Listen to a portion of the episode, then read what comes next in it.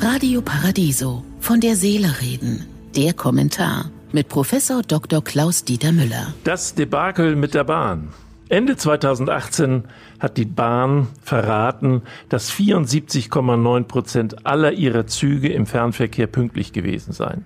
Im November 2019 seien die Züge des Fernverkehrs um 1,8 Prozentpunkte pünktlicher gewesen als im Vorjahr, teilt die Bahn mit.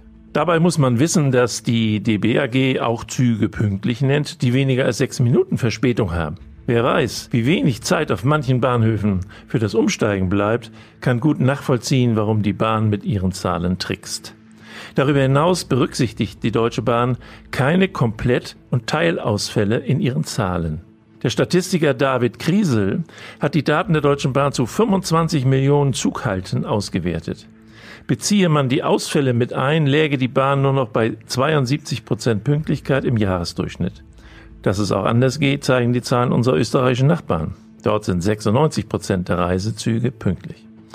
Als Gründe für die fatalen Zahlen werden in Deutschland genannt Baustellen mit zum Teil nicht nachvollziehbaren Bauzeiten, defekte Züge, nur jeder fünfte IC ist voll funktionsfähig, zu wenig Personal, vor allem fehlen 1200 Lokführer, das Wetter, vor allem Sturmschäden, man fragt sich, wo die Bäume und Äste noch herkommen bei den vielen Räumaktionen in den letzten Jahren und ob keine Vorsorgemaßnahmen an den betroffenen Strecken getroffen werden konnten.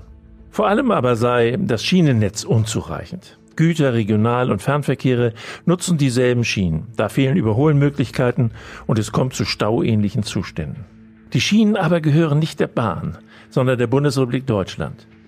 Der auch für sein hochintelligentes Vorgehen bei der Maut bekannt gewordene Bundesverkehrsminister Andreas Scheuer, CSU, sieht genug Geld im System.